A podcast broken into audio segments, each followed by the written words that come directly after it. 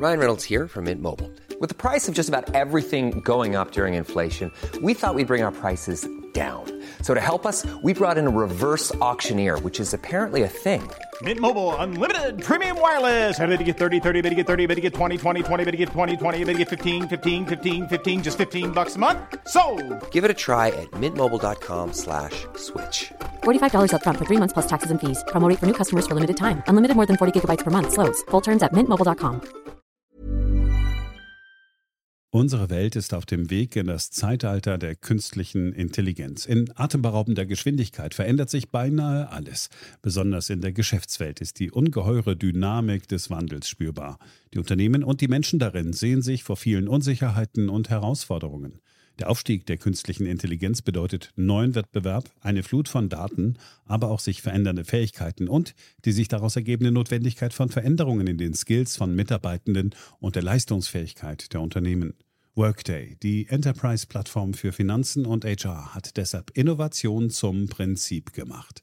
Viele BTO-Hörer erleben den Wandel aus nächster Nähe. Ihre Unternehmen sehen sich einem Ansturm von Veränderungen ausgesetzt, suchen nach Mitteln, um sich aus der Beschleunigungslücke zu befreien und haben Schwierigkeiten, Schritt zu halten. Oft sind die Lösungen kurzfristig und bruchstückhaft.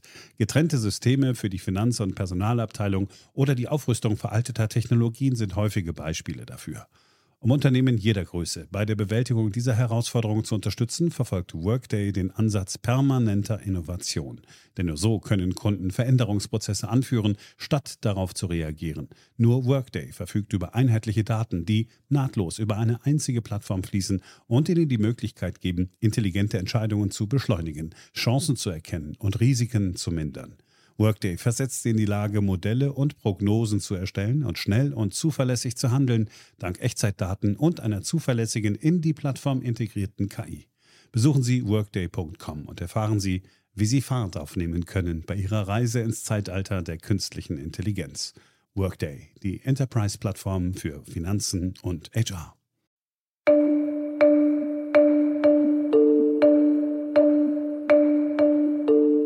Hier ist Beyond the Obvious, der Ökonomie-Podcast von und mit Daniel Stelter, eine Produktion von The Pioneer. Schön, dass Sie wieder mit dabei sind. Ich begrüße Sie herzlich zur neuesten Ausgabe meines Podcasts. Beyond the Obvious, der Podcast mit Dr. Daniel Stelter.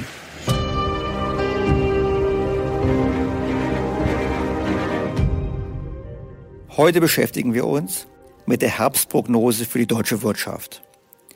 Werfen einen vertieften Blick auf das Thema Sustainable Finance und zum Abschluss beantworte ich noch eine Hörerfrage zum Thema niedrige Zinsen und die Folgen der Geldpolitik für den Klimawandel.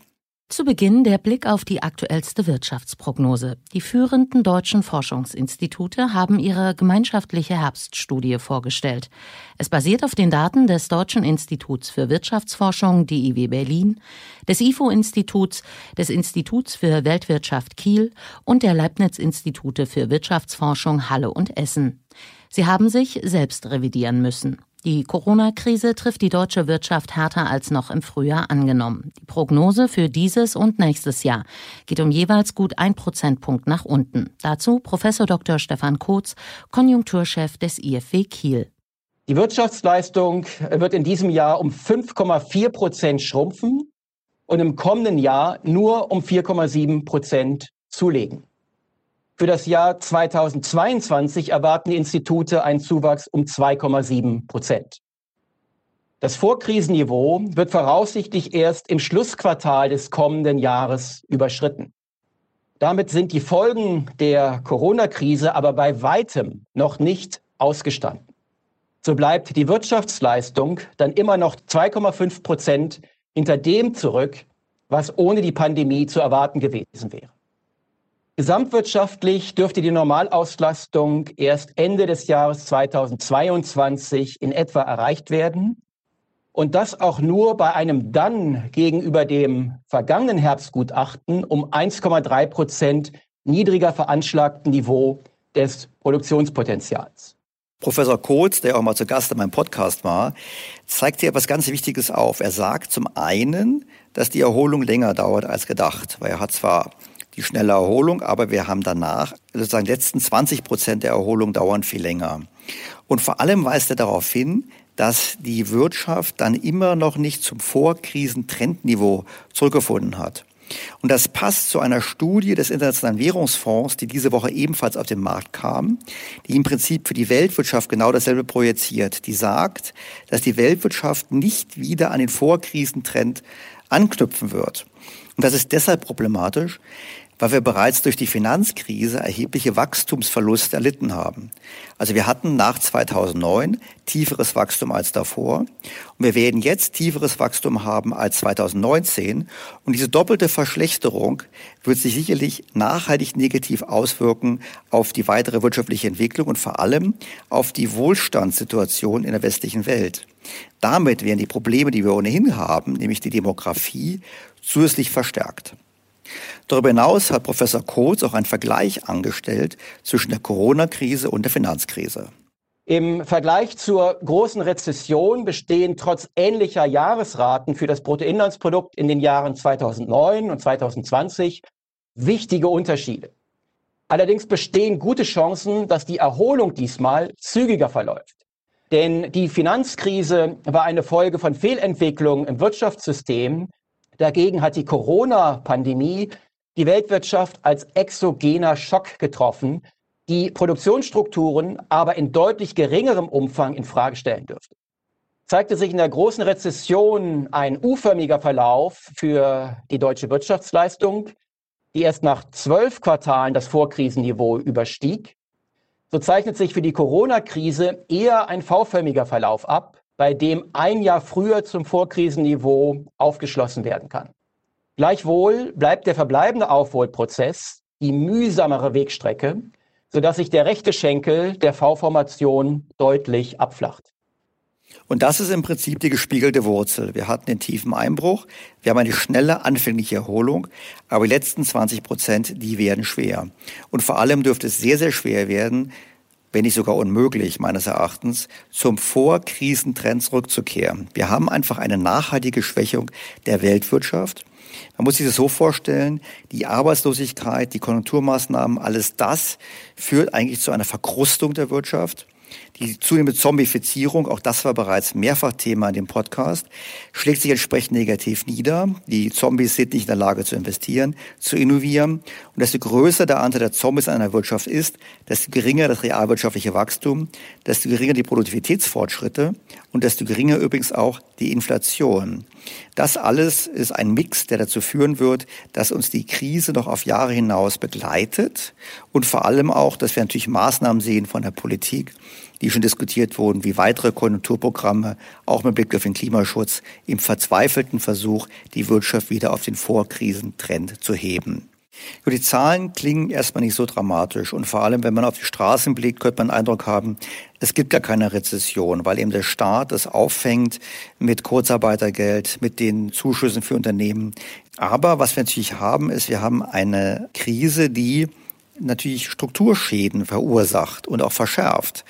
Wir müssen im Hinterkopf haben, dass wir ohnehin schon Ende 2019 am Rande einer Rezession standen, dass wir ähm, Strukturprobleme haben. Wir haben im Podcast des Öfteren über die Automobilindustrie gesprochen und die die Herausforderung des Wandels in dieser Industrie, für die Industrie selbst, aber für die ganze Wirtschaft. Und vor dem Hintergrund sind diese Zahlen sehr abstrakt, aber faktisch sind sie nichts anderes als ein Gradmesser für die Entwicklung unseres Wohlstandes.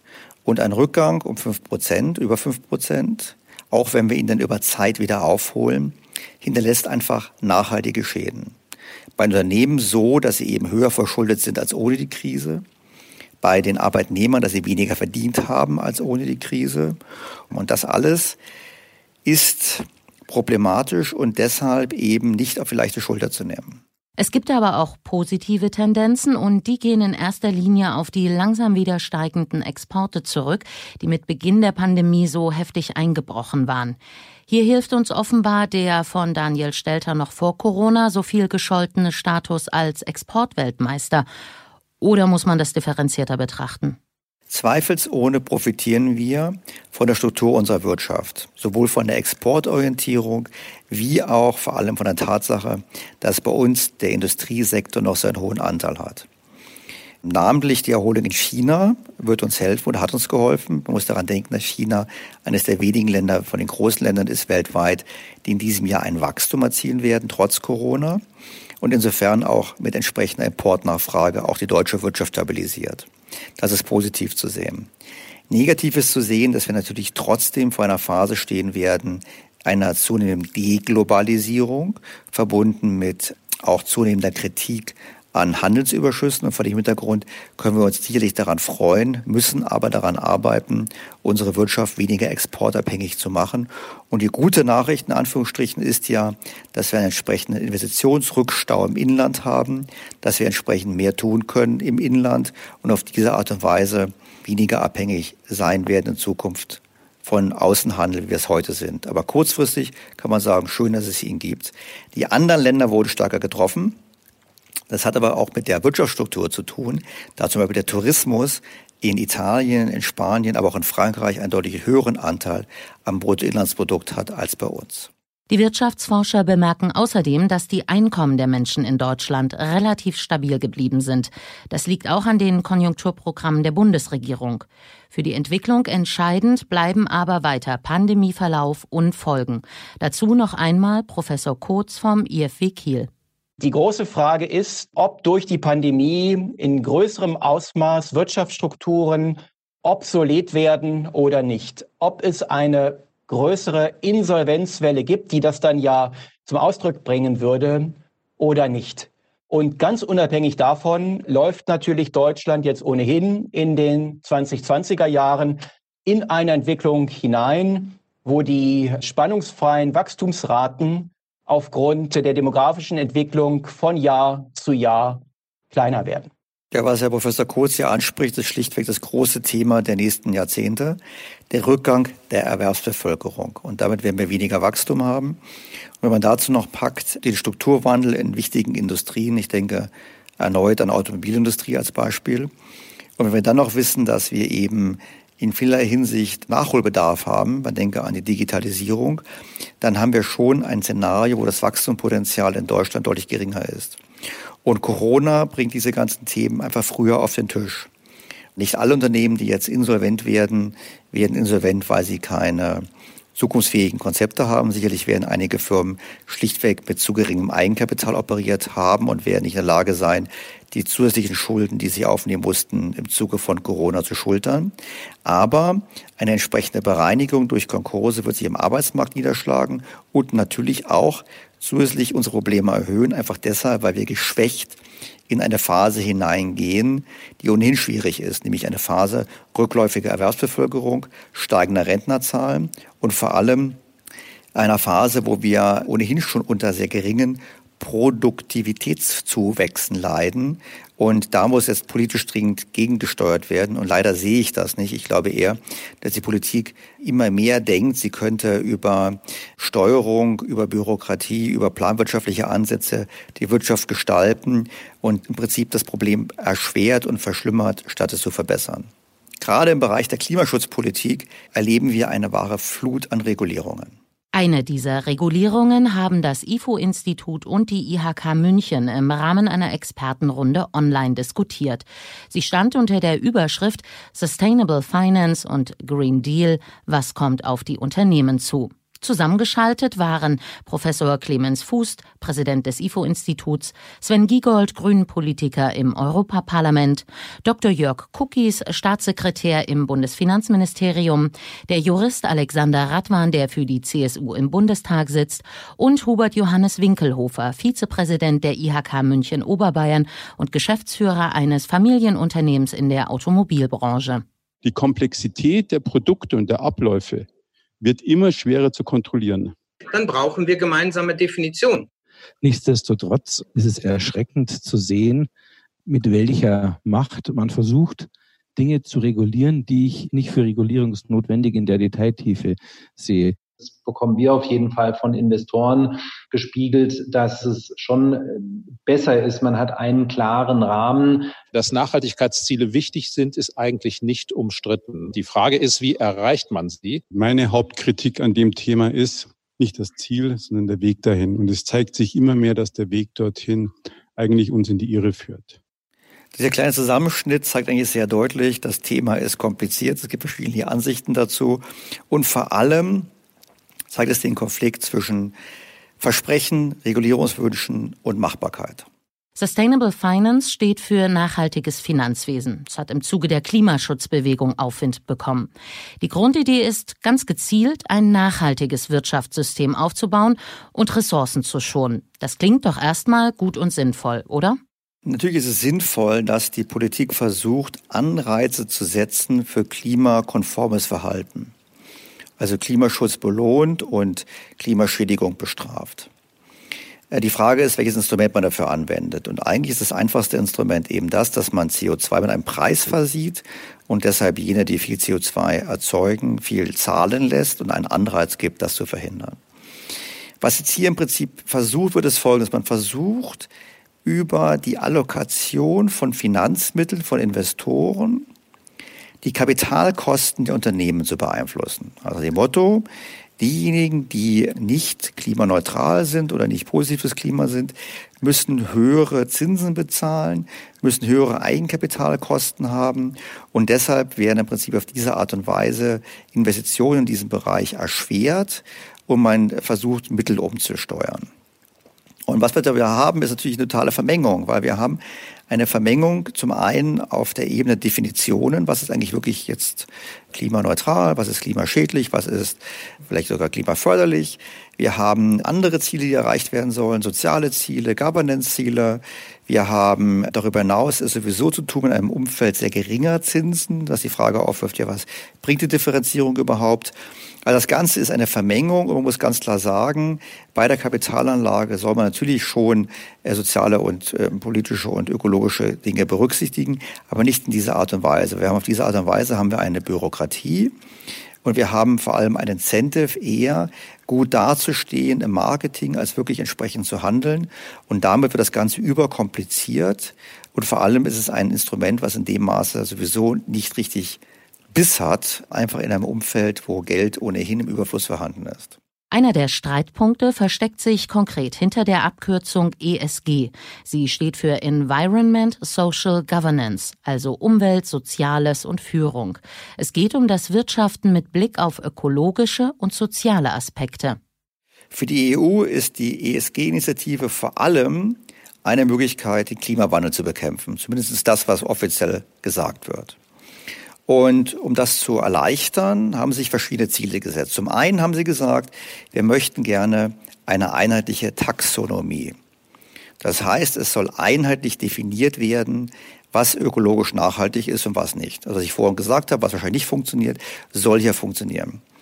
Und es sollen quasi Standards gesetzt werden, es sollen Gütesiegel vergeben werden. Und man hofft sich dadurch, Effizienzgewinne dahingehend, dass es für Banken und für Fondsgesellschaften einfacher ist, zu unterscheiden, welches Investment diesen ökologischen Anforderungen genügt und welches nicht. Das verstehe ich, ich verstehe den Wunsch, ich sehe die Lösung aber sehr kritisch. Denn man muss ganz klar sagen, dass wir bereits heute je nach Ratinganbieter sehr unterschiedliche Ergebnisse haben. Also die Unternehmen, die im einen Ranking sehr gut wegkommen, kommen im anderen Ranking nicht sehr gut weg.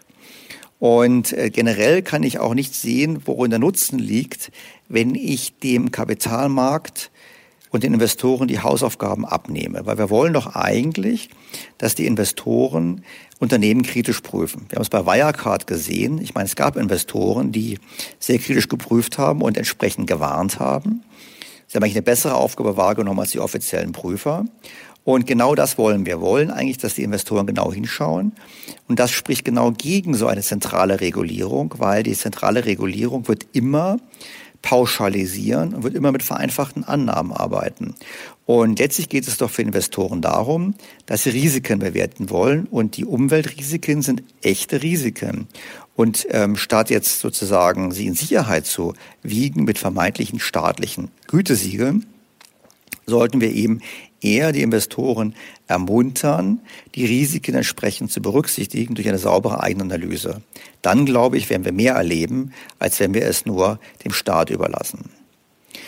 Wenn wir auf die Unternehmen mal beispielhaft gucken, die in diesem Ranking auftauchen, das sind ganz interessante Firmen. Wir sehen nämlich vor allem in den USA, dass die Firmen als ESG-konform angesehen werden, die wir sowieso alle mögen. Apple, Microsoft, Amazon, Facebook, die werden als ESG-konform angesehen, weil sie zum einen digital unterwegs sind, also sie haben ja keine Kohlekraftwerke oder ähnliches, und zum anderen natürlich auch entsprechend engagieren.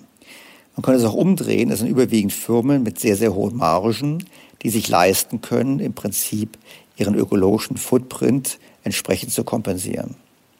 Das gilt für Europa nicht im selben Maße, weil wir haben eben nicht diese Technologiefirmen.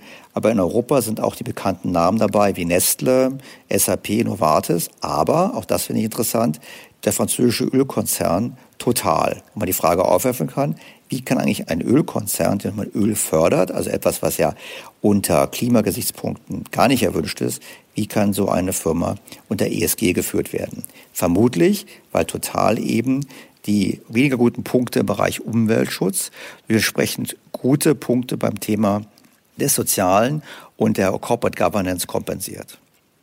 Egal wie man drauf blickt, es ist aus Sicht der Finanzmärkte ein ganz tolles Produkt, eine ganz tolle Initiative, weil die Nachfrage nach ESG-Produkten steigt, weil die Bürger gerne so investieren wollen, erfreuen sich die Fonds, die zum Beispiel versuchen, ESG-konform zu investieren, enormen Mittelzuflüssen. Und damit ist es vor allem ein Marketinginstrument aus meiner Sicht für die Anlagefirmen, aber nicht so sehr etwas, was wirklich die echte Situation im Weltklima entsprechend verändert. Jetzt könnte man doch sagen, es klappt doch. Und man müsse nur noch die Kriterien sauber machen, wie Sven Giegold von den Grünen das fordert. Eine Tendenz, die ich in anderen Teilen sehe, dass immer mehr Unternehmen genau diesen starken Ordnungsrahmen auch wollen, weil sie sich längst auf den Weg gemacht haben und fairen Wettbewerb wollen für ihre Produkte und Dienstleistungen und nicht etwa unterboten werden wollen von Unternehmen, die das nicht machen.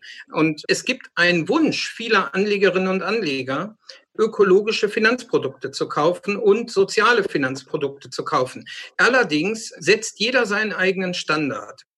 Also für Herrn Giegold ist es ganz einfach. Wir brauchen einfach nur einen einheitlichen Standard und alles ist Palette. Hm. Ich denke, so einfach ist es nicht.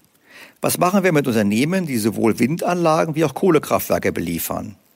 Solche Firmen gibt es. Die Frage ist, was machen wir dann? Sind die jetzt halb gut, halb schlecht, ganz gut? Was ist die Antwort?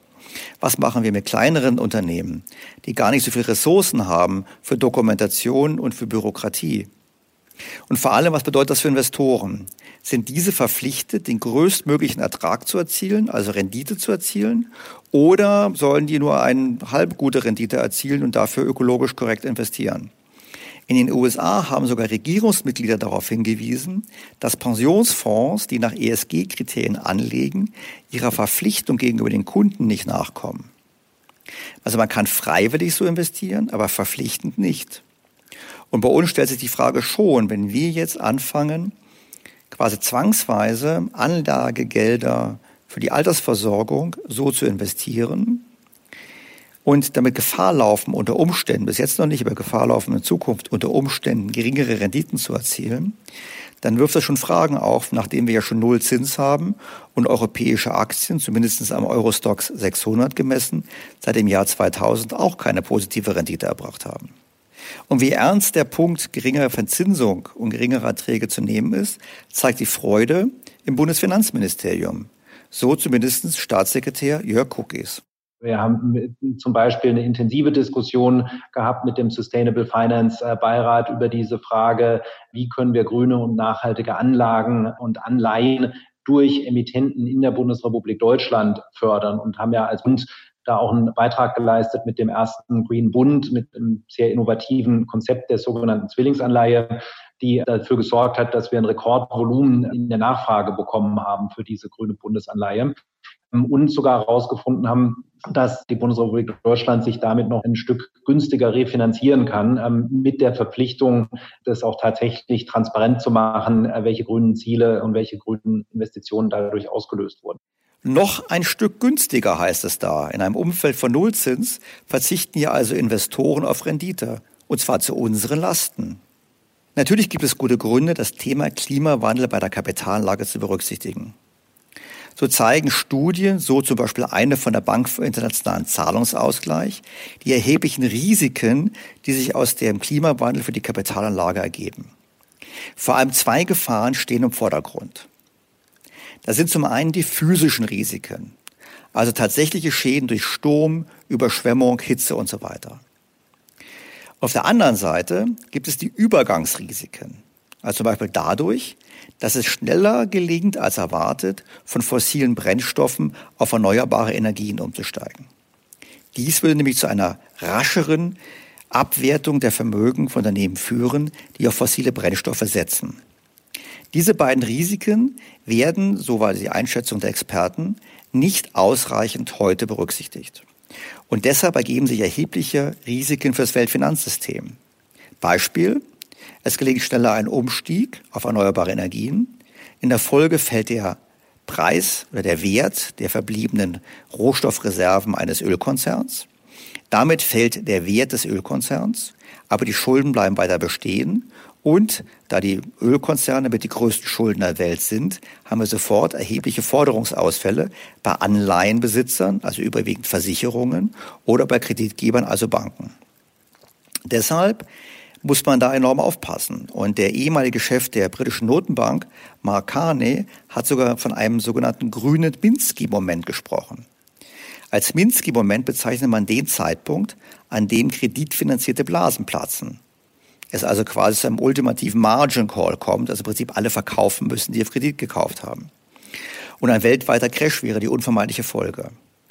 Und deshalb sagen die Experten, man muss anders regulieren und vor allem muss man dazu zwingen, dass die Investoren, aber auch die Unternehmen mit Szenarien arbeiten und diese modellieren.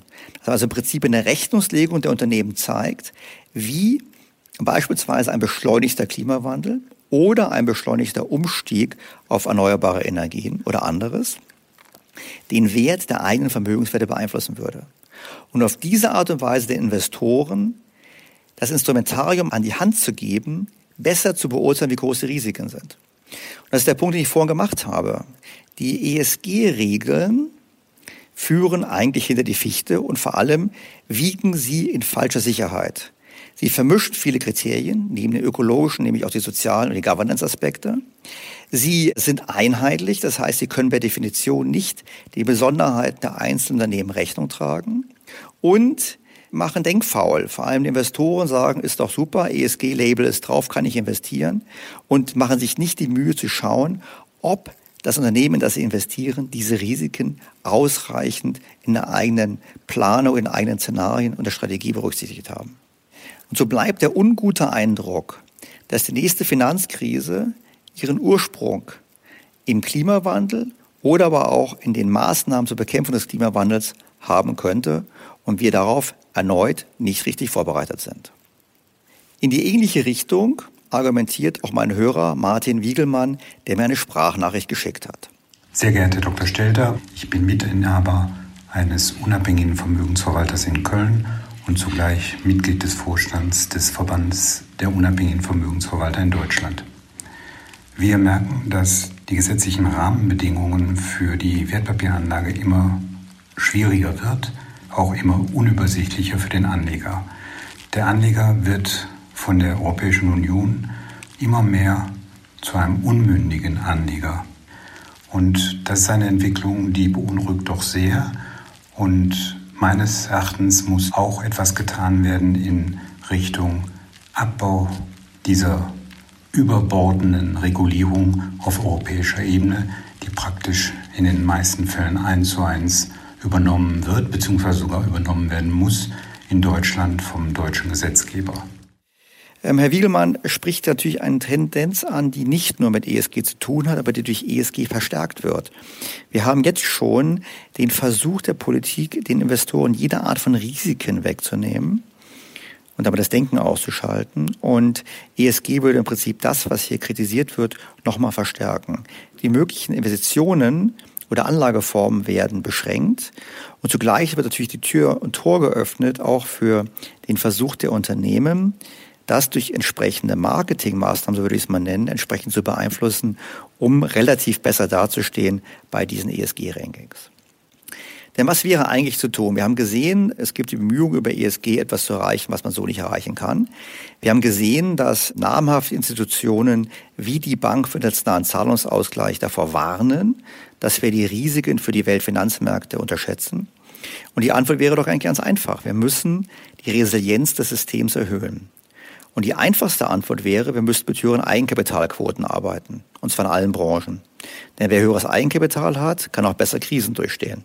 Das sehen wir auch zur Zeit der Corona-Krise.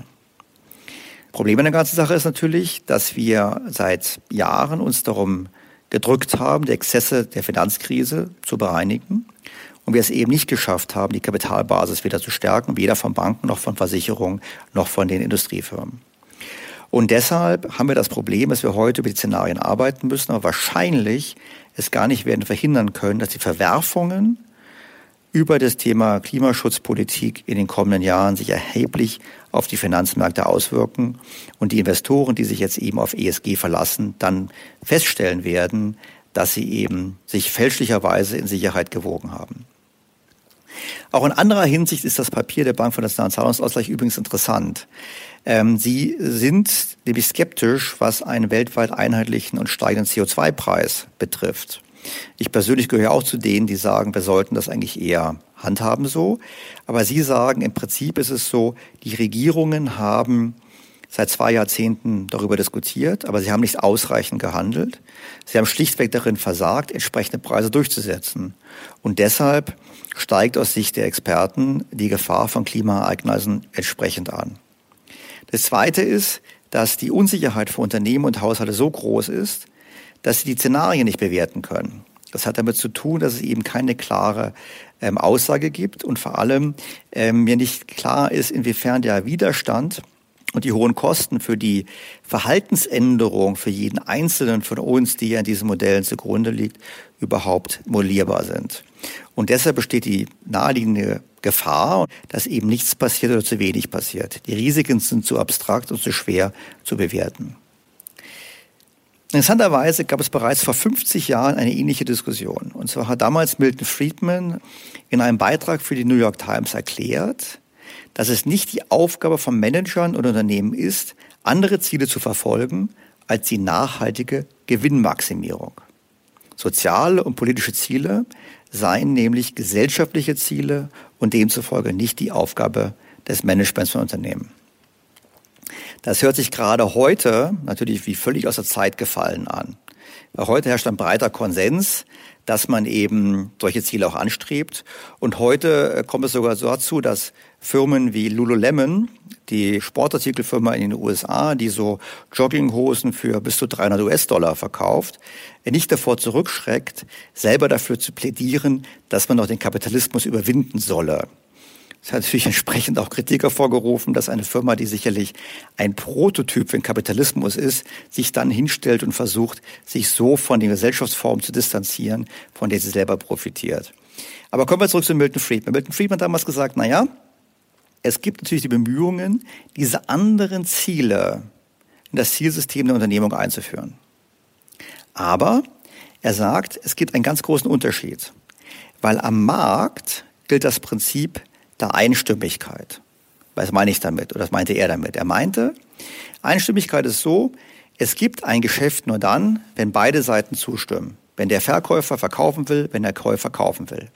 Das ist freiwillig und es findet nur statt, wenn jemand es möchte. Da gibt es keine anderen Verpflichtungen. Man muss es nicht machen, einfach, es gibt Freiheit. Und in der Politik gibt es ein anderes Prinzip. Da gibt es das Prinzip der Konformität, der Anpassung an die Mehrheitsmeinung in der Demokratie oder eben an den Wunsch des Diktators in der Diktatur. Und er sagt im Prinzip, in einer Gesellschaft oder in einer politischen Gesellschaft ist natürlich richtig, dass der Einzelne das tut, was andere verlangen, wenn es die Mehrheit so möchte.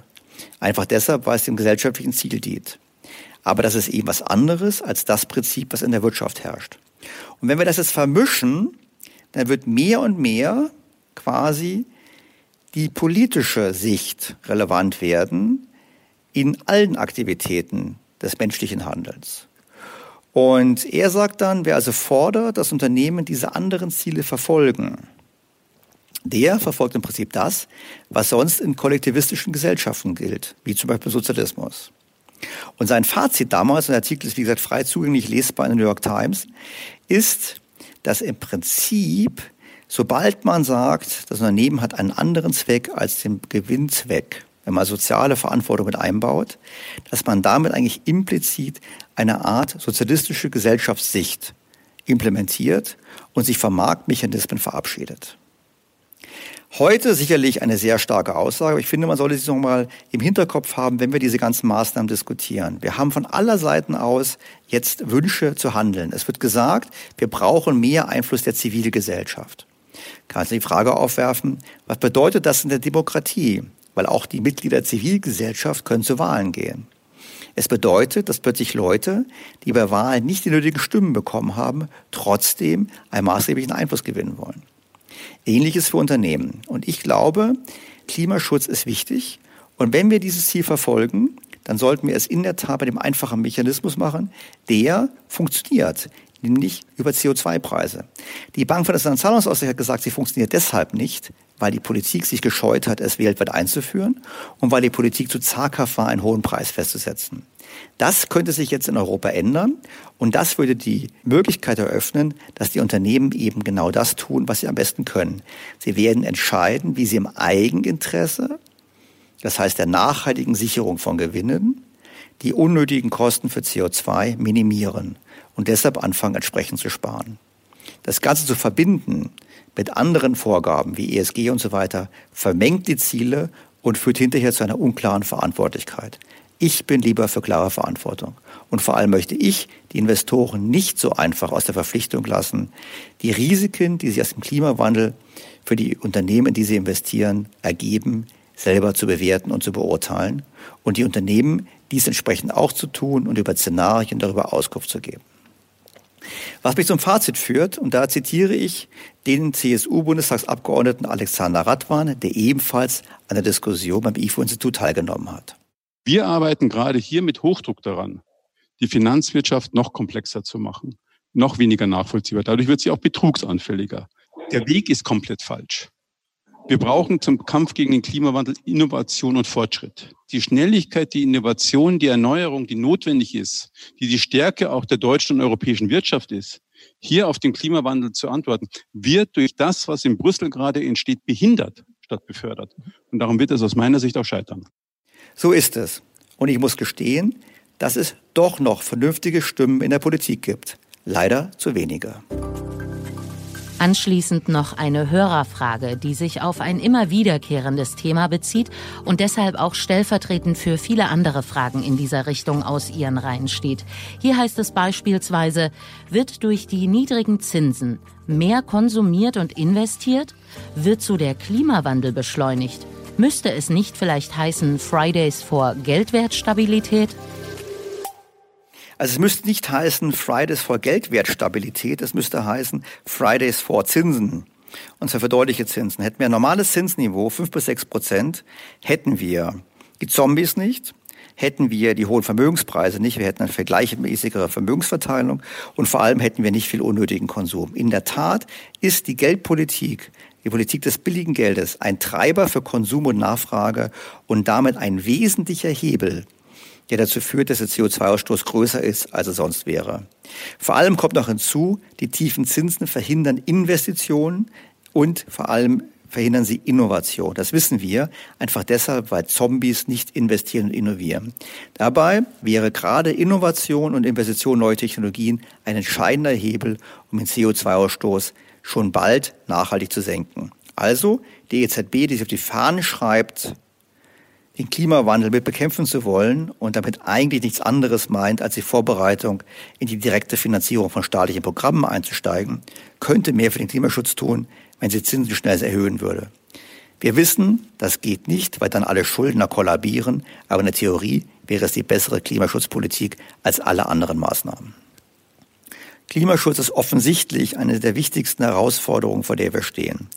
Und aus diesem Grunde werde ich in der kommenden Woche das Thema von einem anderen Blickwinkel erneut beleuchten. Und zwar werde ich mit einem Gesprächspartner versuchen herauszufinden, was die technischen Hürden sind, um wirklich vollständig auf erneuerbare Energien umzusteigen.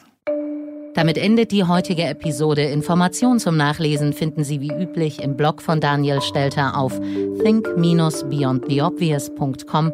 Dort haben Sie auch die Möglichkeit, Fragen und Rückmeldungen zu diesem Podcast zu hinterlegen. Herzlichen Dank, dass Sie auch in dieser Woche wieder mit dabei waren. Ich freue mich auf Ihr Feedback, auf Ihre Kritik, auf Ihre Sprachnachrichten und aufs Wiederhören in der kommenden Woche. Ihr Daniel Stelter. Beyond the Obvious der Podcast mit Dr. Daniel Stelter.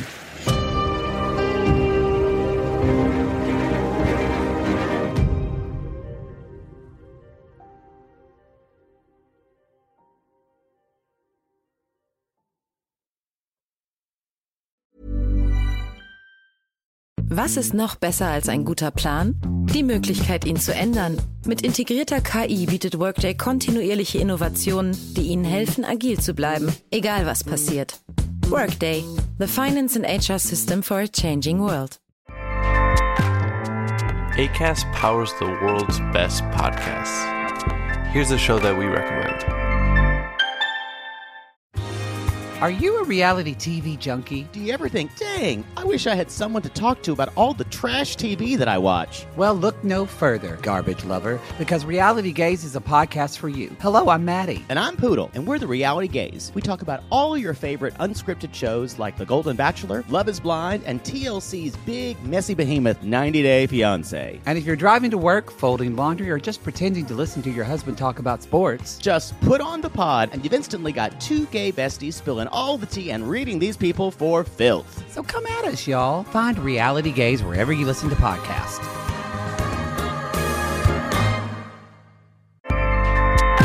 ACAST helps creators launch, grow, and monetize their podcasts everywhere. ACAST.com.